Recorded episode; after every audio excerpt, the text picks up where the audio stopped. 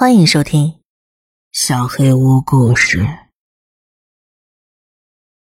脚步声，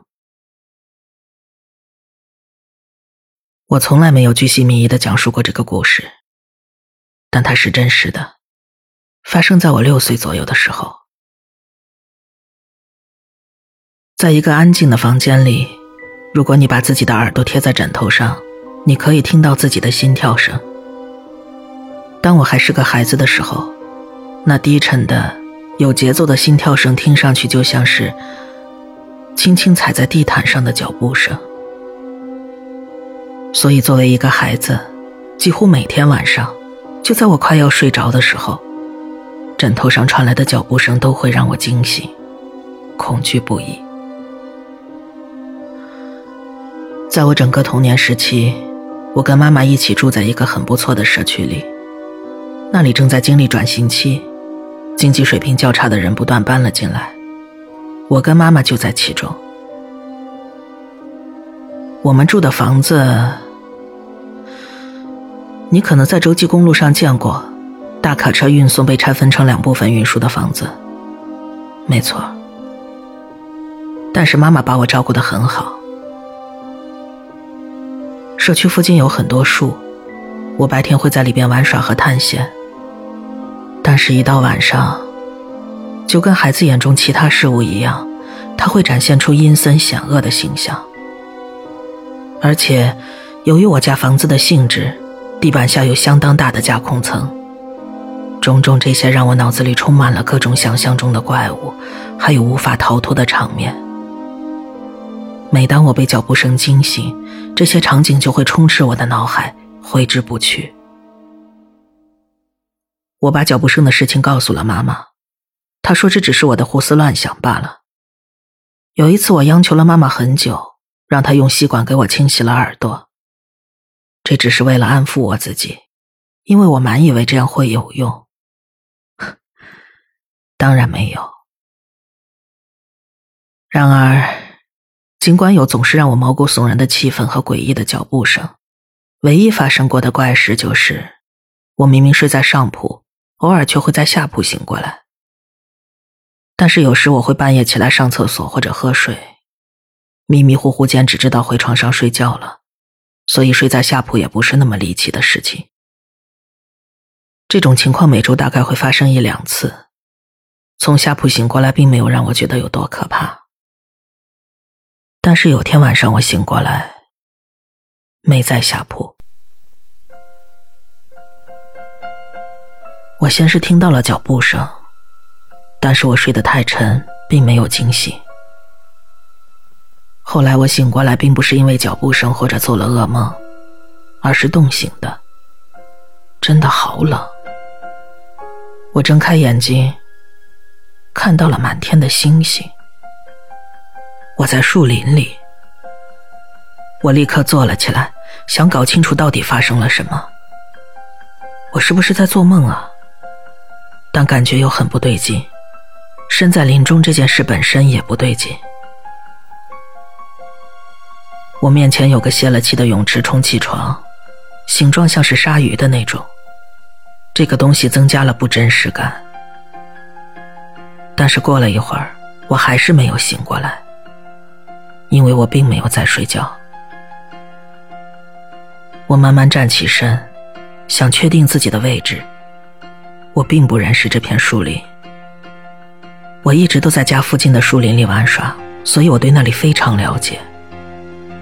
但是如果这里并不是那片我熟知的树林，我该怎么出去呢？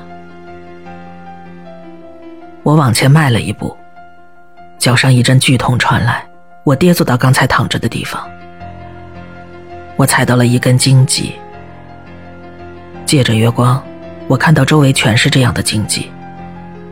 我举起另一只脚，他没有受伤。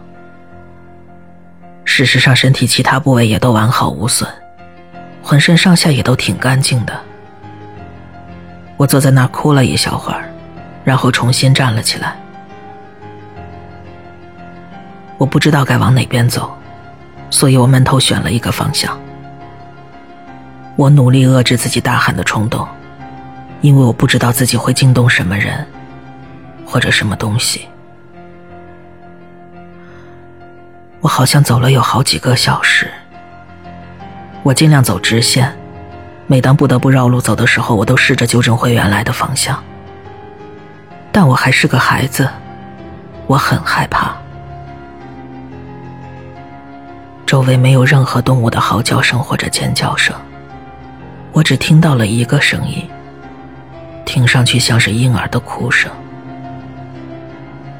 现在想想，那可能是只野猫，但我当时真的吓坏了，我开始跑。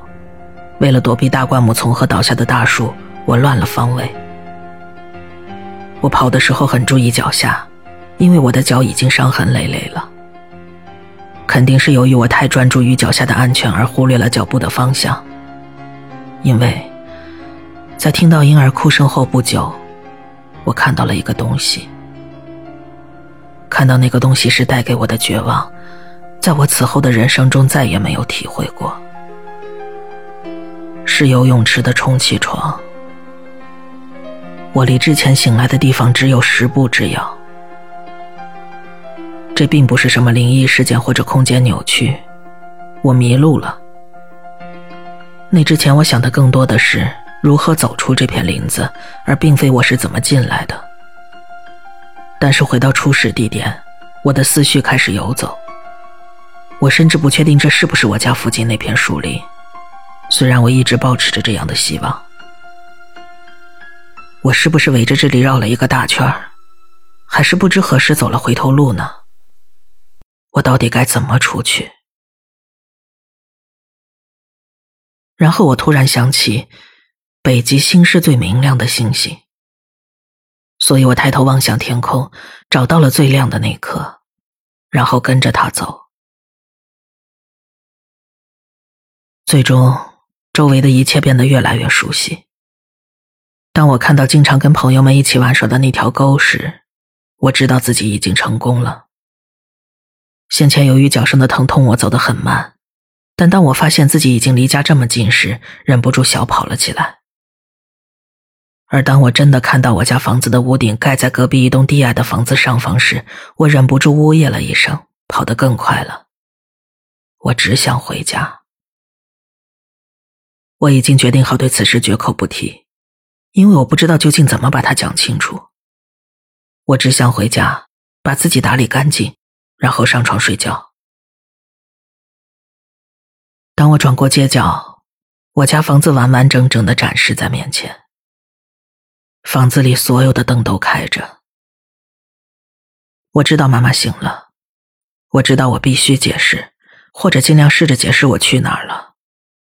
我甚至不知道从何说起，所以奔跑的脚步变成了小跑，小跑变成了漫步。我透过百叶窗看到了妈妈的身影。尽管对如何向妈妈解释这一切充满了焦虑，但是看到妈妈的那一刻，这一切都变得不重要了。我走上门廊，把手放在门把上，转动。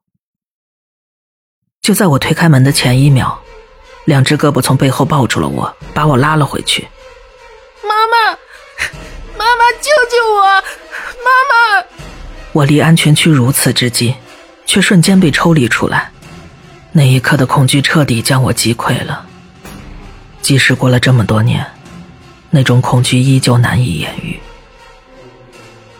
那扇门被打开了，一道希望之光打到我身上。但那不是妈妈，那是个男人，他非常高大。我奋力挣扎，使劲踢打抱着我的那个人的小腿，并且努力摆脱从我家门口出来的那个人。我很害怕，但我也很愤怒。放开我！放开我！他在哪？我妈妈在哪？你们把他怎么了？放开！当我的喉咙因为尖叫而刺痛，在我换气的片刻间。一种声音似乎从刚才就已经在耳边响起，但我当时并没有意识到。宝贝儿，宝贝儿，冷静点，我在这，妈妈在这，你没事了。听上去是妈妈。抱住我的双臂松开，把我放下。门口的男人靠近过来，他的头挡住了门廊上直对着我的灯，我这才注意到他的衣服，他是个警察。我转身面对身后发出声音的那个人，真的是我的妈妈，真的没事了。我开始大哭，跟着他们进了家门。还好你回来了，宝贝儿，我真担心再也见不到你了。对不起，我也不知道到底怎么了，我只想回家。对不起，没关系，就是千万别再这样了。我不能保证我或者我的小腿还能承受得住。我不禁破涕为笑。对不起，妈妈。但是你干嘛抓住我呀？我就是怕你又跑了。我困惑了，什么意思呀？我们在你枕头上发现了你留的纸条。妈妈说着，指向警察从桌子上划过来的那张纸。我拿起纸条读了一遍，那是一封离家出走的留言，上边说我很不开心，再也不想看见他或者我任何一个朋友了。在我盯着那张纸条看的时候，警察和妈妈在门廊上交谈着。我不记得自己有写过纸条，我一点都不记得。但是，就算我有时候不记得自己夜里上过厕所，或者我确实可以自己一个人跑去树林子里边，即使这一切都是真的，但是有件事绝对不可能是真的。我的名字不是这么拼的，我没写过这张纸条。